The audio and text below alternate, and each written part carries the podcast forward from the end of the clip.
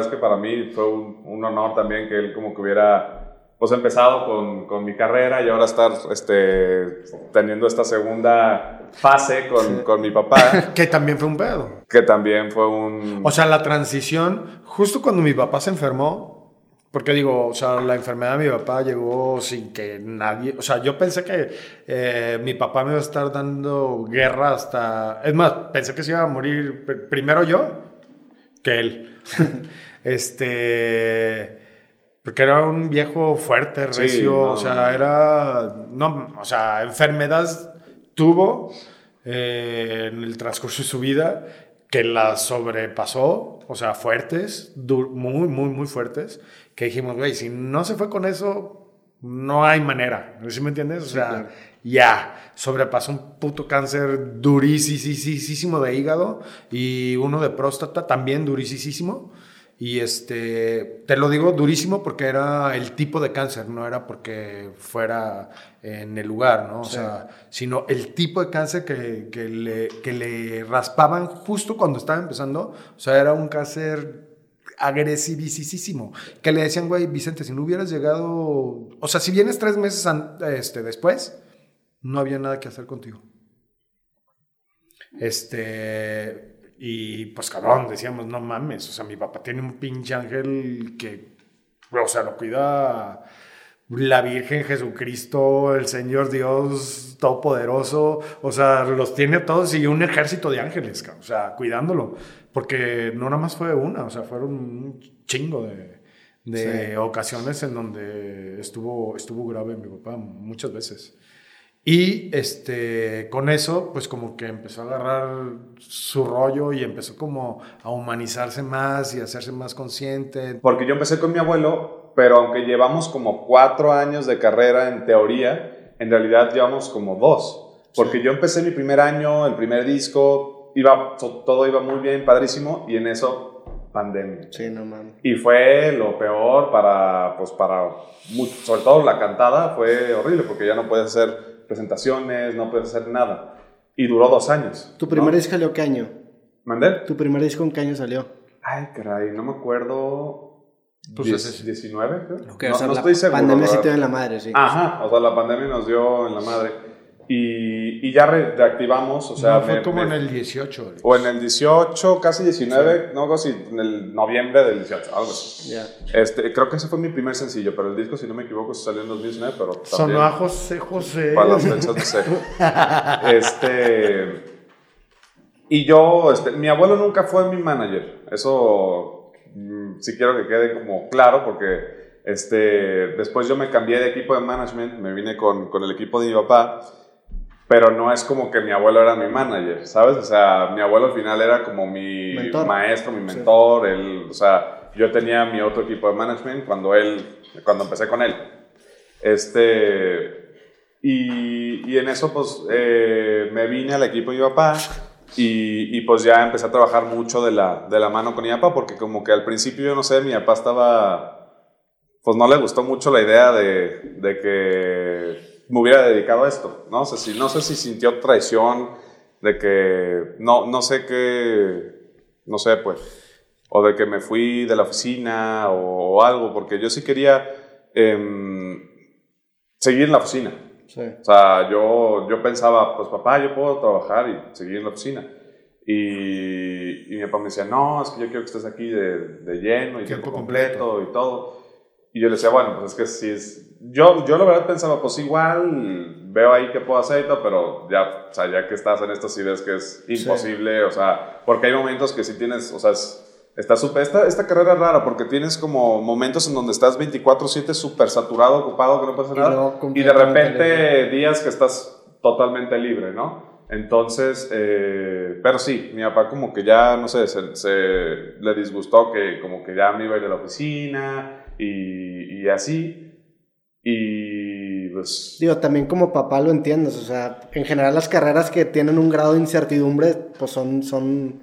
No, sí, también mi papá estaba preocupado por el tema de... No, pues, a o del medio, ¿a pues. qué grado de que sí me preocupaba el medio? O sea, de que, güey, no es algo que quiero que te dediques porque sé lo difícil que es. O sea, yo pues le he librado ahí dos, tres veces y he estado, este, eh, sacando la vuelta un chingo de cosas en donde, güey, me hubiera podido meter en un hoyo que jamás hubiera terminado, ¿me entiendes? O sea, si te tienta mucho el diablo, si es muy, muy fuerte el ambiente, es, es cabrón, o sea, es un rollo también medio mafioso, o sea, esto tiene muchas connotaciones muy cabronas, este, este, o sea, dedicarte al medio, ¿me entiendes? Y ya que yo también, ya que te dedicas, te empiezas a dar cuenta que todo es, o sea, incluso yo viviendo en la familia que viví, estando en el medio desde que nací, trabajando en las oficinas con mi papá viendo todo el tema administrativo, con los empresarios, con todo el rollo, yo pensaba, pues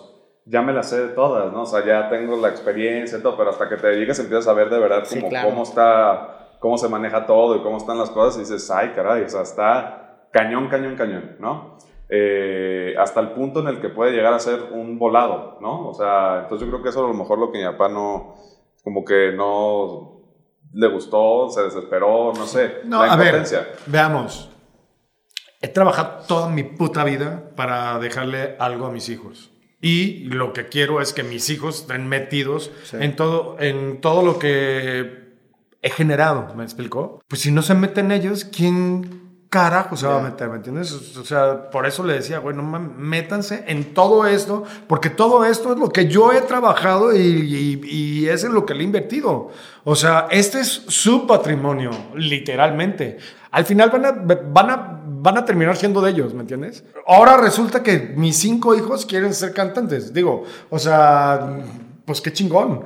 Y la neta es que tienen un pinche talentazo muy fuerte, o sea, súper, súper bondadoso, porque todos cantan y tienen todo el, paquete completo. Si se saben manejar bien, saben hacer las cosas bien y la, tienen todo para hacerla. Y independientemente de, eso, o sea, estoy tratando de apoyarlos también a todos en, lo que puedo, ¿me entiendes? Y este, pero pues sí, me salgo ahí rifándome como que, qué chingados voy a hacer con todo mi patrimonio. O sea, si todos quieren ser artistas y todos quieren este, hacer su contenido para tener su patrimonio. Entonces, yo lo que tengo aquí que se lo voy a dejar a, a mi CEO de mi oficina o al presidente de la compañía. No, no sé, ¿me, explico? O sea, ah, qué mejor que, que fuera, o sea, yo estaría más que rayado de que mis hijos se metieran a mi oficina a trabajar y que vieran todo lo que tienen y que pusiera que, sacaran todos los proyectos adelante y que los manejaran y que los llevaran a cabo, pero pues no quieren, entonces pues tampoco, pues no sé. No, no es que yo quiera, la verdad es que yo sigo involucrado en la oficina, o sea, voy porque ahí tengo todas mis cosas, este, y, sigo viendo los temas de mi papá y todo, o sea, la verdad es que yo sí estoy como bastante empapado de todo lo que hay y, y cómo se maneja, sobre todo también porque yo duré mucho tiempo estando ahí viendo pues por dentro todo lo que hay y así. Este, entonces, por ese lado yo estoy tranquilo, pues, ¿no? También hay como un, un tema como de, de independencia, ¿no? También a mí, o sea, siempre pues como de que quiero hacer algo, yo, sí, me explico, eh, trabajar en la oficina está padrísimo y todo, em, y, te digo, pero creo que eso es como un, un punto aparte, pues, ¿no? Es algo con lo que, pues, mi papá mismo lo hace, ¿no? Él hace su carrera y aparte está pendiente de sus negocios o de su oficina. Entonces yo también... ¿Tú ves, tú ves por ejemplo, la transición o el, el, de, por tu abuelo y tu papá y la tuya y, y, con tu papá y ves similitudes, o sea, a lo mejor tú ves a tu papá de tu edad y ves como esa... Sí, veo porque, porque a mí me daba esa impresión ahora que los vi ayer en, en el palenque y ver videos de tu papá con tu abuelo es la similitud es muy grande, o sea, ah, está bien o chingón. Dices tú como artísticamente. Tanto artísticamente, pero, también, en general de, distanciar carreras y generar cada quien. Sí, como que sí, la historia, yo a veces como que... Se repite. Muchas cosas que me dice mi papá son las cosas que le decía... Son las cosas que le decía mi abuelo y, así muchas, pero que, que, inconscientemente me dicen, ¿no? O de repente mi papá hace algo y me dice, su papá igual, ¿no? Así. Yo digo, Ajá, que, las cosas que me cagaban de mi papá que me hacía, yo las hago. Eso, eso está bien cabrón porque, a ver, y conforme creces, imagino que a ti te pasa. O sea, hay, hay, veces en donde tú estás solo y te encuentras repitiendo las mismas cosas que hace tu papá. Y te das cuenta. Y dices, ay cabrón, ¿cuándo absorbí esta maña que tenía mi papá y ahora la estoy replicando, no? Y que la cagabas, o sea, que te cagaba. Ah, exacto. Exacto. Pero, pues bueno, no sé, ya. Este, ahorita la verdad es que estamos muy contentos. Estamos empezando a trabajar juntos. Em, y, pues está padrísimo, me la he pasado muy bien, lo disfruto mucho. Mucha gente me, me preguntaba, oye, ¿y no te da como súper nervios cuando estás en el escenario con tu papá? Pues estar eh, para mí es eh, el mejor cantante de Hispanoamérica, por no decir del mundo, honestamente, y siempre se lo he dicho, lo admiro muchísimo. es mi hijo, este, ¿qué, más quieres que diga? Y, y, la verdad siempre lo he admirado, o sea, para mí sí es así como, wow, y papá. Entonces, cuando estábamos en el, cuando la gente me preguntaba, oye, ¿y no te da nervio estar este, con tu papá en el escenario o algo así?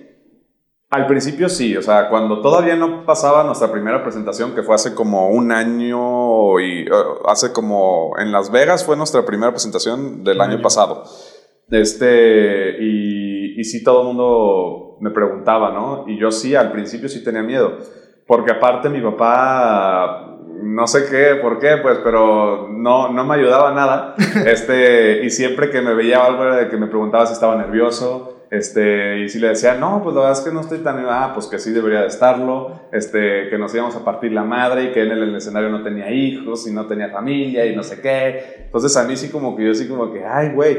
Eh, entonces, antes de estar ahí con mi papá, yo sí, sí tenía como el nervio, la verdad. Pero curiosamente, al empezar a vivir ya como, o sea, yo salí en su show, ¿no? al principio, pues en arenas y en todo ese tipo de escenarios Em, que, que, ya los había experimentado porque ya había hecho festivales y cosas así también en arenas y todo, pero pues ahora era con mi papá, ¿no? Que también pues va la gente que va a verlo a él y, todo esto. Entonces sí me sentí súper nervioso y después salía yo a medias a cantar con él, o sea, los dos juntos.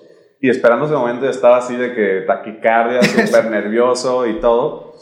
Pero curiosamente, cuando salgo al escenario y lo veo y estamos los dos juntos parados y todo, me sentí más tranquilo que nunca. O sea, como paz, me empecé a sentir, o sea, todo lo contrario a lo que yo pensaba que me iba a sentir. Y, y cantamos y padrísimo, así entre nosotros como que nos escotorreábamos, nos burlábamos de X, cosa Y, y, y lo disfruté muchísimo. Y hasta la fecha, o sea, eh, cuando canto, cuando salgo a cantar con mi papá, es como en el momento en donde me siento más seguro, más tranquilo, cobijado, no sé, eh, y, y, lo disfruto mucho y pues